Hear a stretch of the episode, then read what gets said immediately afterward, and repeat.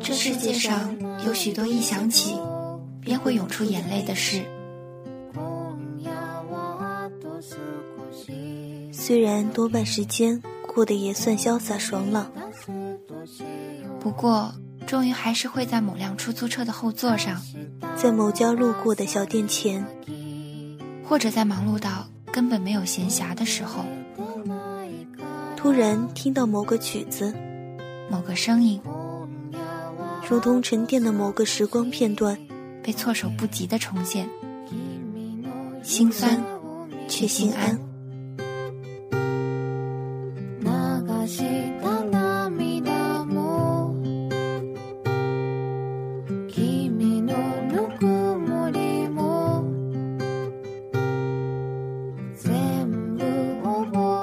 在很多个可以看到过去的时刻里，只愿把每一点曾经打动过自己的，无论温暖还是悲戚的感觉，以记叙和诉说的方式记录下来，希望与所有曾经有过相同感受的你一同分享。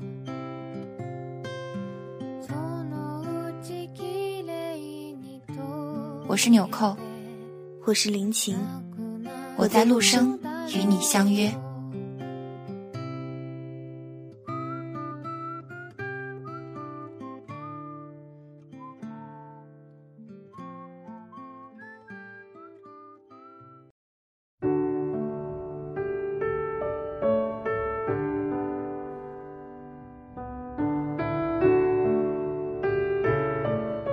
亲爱的听众朋友，今天给大家带来的。是我非常喜欢的一位作家的一篇文章。我希望有一个如你一般的人。管春是我认识的最伟大的路痴。他开一个小小的酒吧，但房子是在南京房价很低的时候买的，没有租金，所以经营起来压力不大。他和女朋友毛毛两人经常吵架。有次劝架兼蹭饭，我跟他俩在一家餐厅吃饭，两人怒目相对，我埋头苦吃。管春一摔筷子，气冲冲去上厕所，半小时没动静。毛毛打电话，可他手机就搁在饭桌，去厕所也找不见人。毛毛咬牙切齿，认为这狗逼跑了。结果他满头大汗从餐厅大门奔进来，大家惊呆了。他小声说。上完厕所，想了会儿吵架用词，想好以后一股劲往回跑，不知怎么穿越走廊就走到了新华书店，人家指路他又走到了正红街广场，最后想了招狠的，索性打车，司机一路开没有听过这家饭馆，描绘半天已经开到了鼓楼，只好再换辆车才找回来。在新街口吃饭，上个厕所迷路到鼓楼。毛毛气得笑了。他们经常吵架的原因是酒吧生意不好，毛毛觉得不如索性转手，买个房子准备结婚。管春认为酒吧生意再不好，可属于自己的心血，不乐意买。当时我大四，他们吵的东西跟我太遥远，插不进嘴。吵着吵着，两人在二零零三年分手。毛毛找了个家具商，常州人。这是我知道的所有的讯息，而管春依旧守着那家小小的酒吧。管春说：“这婊子，亏我还跟他聊过结婚的事情。这婊子，留了堆破烂就走了。这婊子走了反而干净。这婊子，走的时候掉了几滴眼泪，还算有良心。”我说：“婊子太难听了。”管春沉默了一会儿，说。这泼妇，说完就哭了，说：“老子真想着泼妇啊！”我那年刚毕业，每天都在他那里喝到支离破碎。有一天深夜，我喝高了，他没沾一滴酒，搀扶着我进他的二手派里奥，说到他家陪我喝。早上醒来，车子停在国道边的草丛。迎面是块石碑，写着“安徽界”。我大惊失色，酒意全无，劈头问他什么情况。管春揉揉眼睛说：“上错高架口了。”我说：“那你下来呀。”他羞涩地说：“我下来了，又下错高架口了。”我刹那觉得脑海一片空白。管春说：“我怎么老是找不到路？”我努力平静说：“没关系。”管春说：“我想通了，我自己找不到路，但是毛毛找到了。他告诉我，以前是爱我的，可是爱情会改变。他现在爱那个老男人。我一直愤怒，这不就变心吗？怎么还理直气壮的？现在我想通了，变心这种事情，我跟他都不能控制。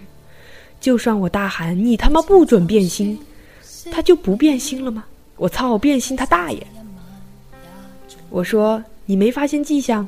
有迹象的时候就得缝缝补补的。管春摇摇头，突然暴跳：“冯蛋蛋都过去了，我们还聊这个干嘛？”总之，我虽然想通了，但别让我碰到这表，这泼妇。我心想，这不是你开的头吗？发了火呆，我问你身上多少钱？他回答四千。我说说自己有三千多，兴致勃勃地问我有条妙计，要不咱们就一路开下去吧。碰到路口就扔硬币，正面往左，反面往右，没心情就继续直走。一天天的。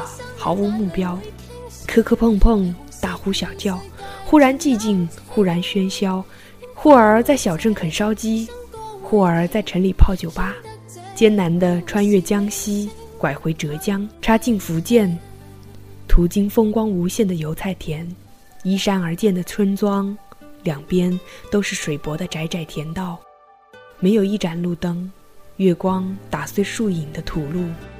很多次碰见此路不通的木牌，快到龙岩，车子抛锚，引擎盖里隐约冒黑烟，搞得我俩不敢点火。管春叹气说：“正好没钱了，这车也该寿终就寝，找个修理厂能卖多少是多少，然后我们买火车票回南京。”最后卖了一千多块。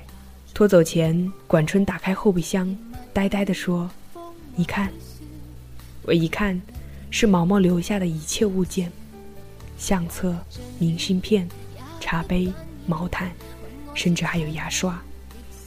砰的一声，管春重重盖上后备箱，说：“拖走吧，爷从此不想再看见他。就算相见，如无意外，也是一耳光。”我迟疑地说：“这些都不要了。”管春丢给我一张明信片，说：“我和毛毛认识的时候，他在深圳读大学。毛毛很喜欢你写的一段话，抄在明信片上寄给我，说这是他对我的要求，基本要求，我没做到，还给你。”我随手塞进背包。拖车拖着一辆废弃的派料和满载的记忆走了。管春在尘烟飞舞的国道边待了许久，我在想，他是不是故意在这一车回忆开到能抵达的最远的地方，然后将他们全部放弃。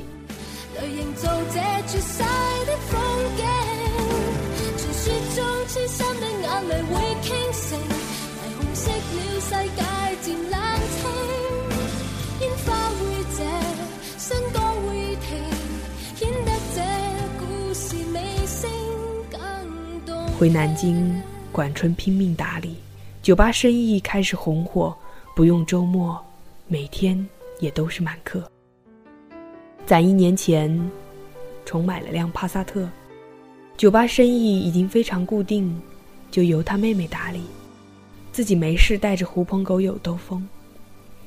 夏夜山顶一起玩的朋友说：“毛毛完蛋了。”我瞄瞄管春，他面无表情，就斗胆问详情。朋友说，毛毛的老公在河南买地做项目，碰到骗子，没有土地证，千万投资估计打水漂，到处托人摆平这事。过段时间，我零星了解到，毛毛的老公破产，银行开始拍卖房子。管春冷笑，活该。有天我们经过那家公寓，管春一脚急刹车，指着前头一辆缓缓靠边的切诺基说：“瞧，泼妇老公的车子，大概要被法院牵走了。”切诺基停好，毛毛下车，很慢很慢地走开。我似乎能听见他抽泣的声音。管春扭头说：“安全带。”我下意识扣好。管春嘿嘿一笑，怒吼一声：“我操变心他大爷！”接着一脚油门往切诺基撞了上去。两人没事，气囊弹到脸上，砸得我眼镜不知道飞哪去了。我心中一个声音在疯狂咆哮：“这狗逼！这狗逼！这狗逼！老子要是死了，一定到你酒吧去闹鬼！”行人纷纷围上，我能看见几十米开外毛毛吓白的脸。和一米内管春狰狞的脸，图一时痛快，管春只好卖酒吧，整一百万，七十五万赔给毛毛。他带着剩下的二十多万，和几个搞音乐的朋友去各个城市开小型演唱会，开一场赔五千。看到这种倾家荡产的节奏，我由衷赞叹：真牛逼呀！我也离开南京。在北京、上海各地晃悠，他手机永远打不通。上 QQ 时看见这货偶尔在，只是简单聊几句。我心中一直有疑问，终于憋不住问他：“你撞车就图个爽吗？”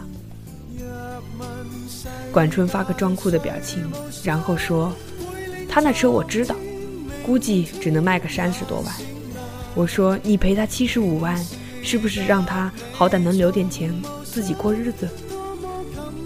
管春没立即回复，又发个装酷的表情，半天后说：“可能吧，反正老子撞得很爽。”说完，这孙子就下线了，留个灰色的头像。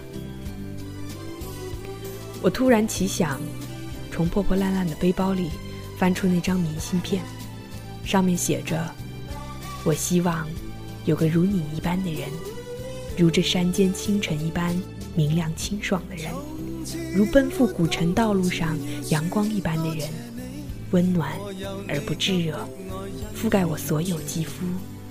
由起点到夜晚，由山野到书房，一切问题的答案都很简单。我希望有个如你一般的人，贯彻未来，数遍生命的公路牌。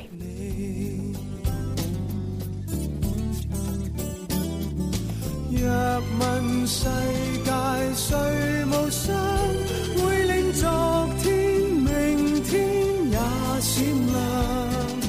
定是答你从无双。我看着窗外的北京，下雪了，混不下去。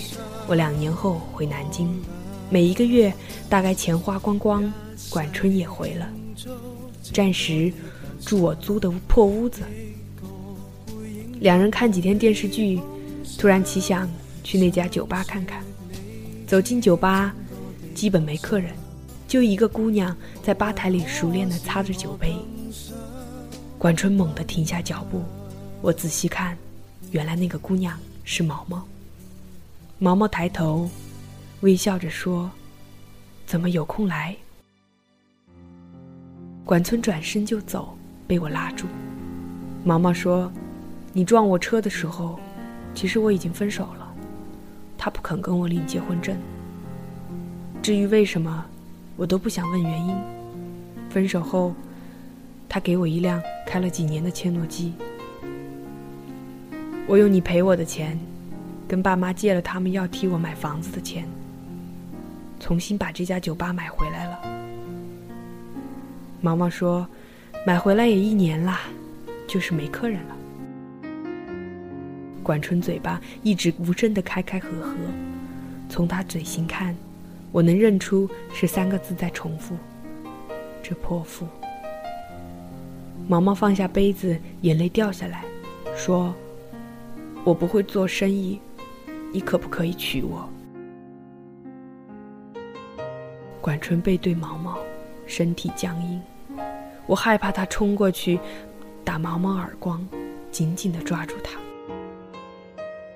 管春点了点头，这是我见过最隆重的点头，一公分一公分下去，一公分一公分起来，再一公分一公分下去，缓慢而坚定。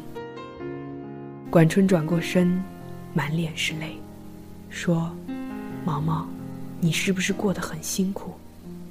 我可不可以娶你？”我知道旁人会无法理解，其实一段爱情是不需要别人理解的。真情的说痴情的真矫情，感性的说理性的没人性，坚强的说勉强的不自强。你不知道他的道理，可人人都有自己的爱情。我爱你是三个字，三个字组成最复杂的一句话。有些人藏在心口，有些人脱口而出。也许有人曾静静看着你，可不可以等等我？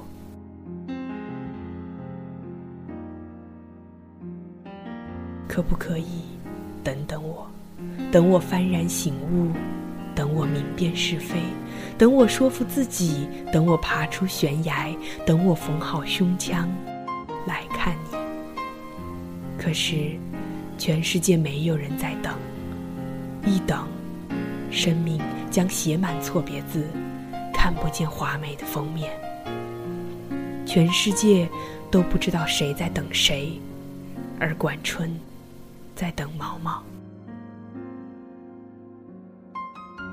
我希望有个如你一般的人，这世界有人的爱情如山间清爽的风。有人的爱情如古城温暖的阳光，但没关系，最后是你就好。由起点到夜晚，由山野到书房，一切问题的答案都很简单，所以，管春点点头。那，总会有人对你点点头，贯彻未来。数遍生命的公路牌。这里是陆深电台，我是主播深深，感谢您的用心聆听，我们下期再见。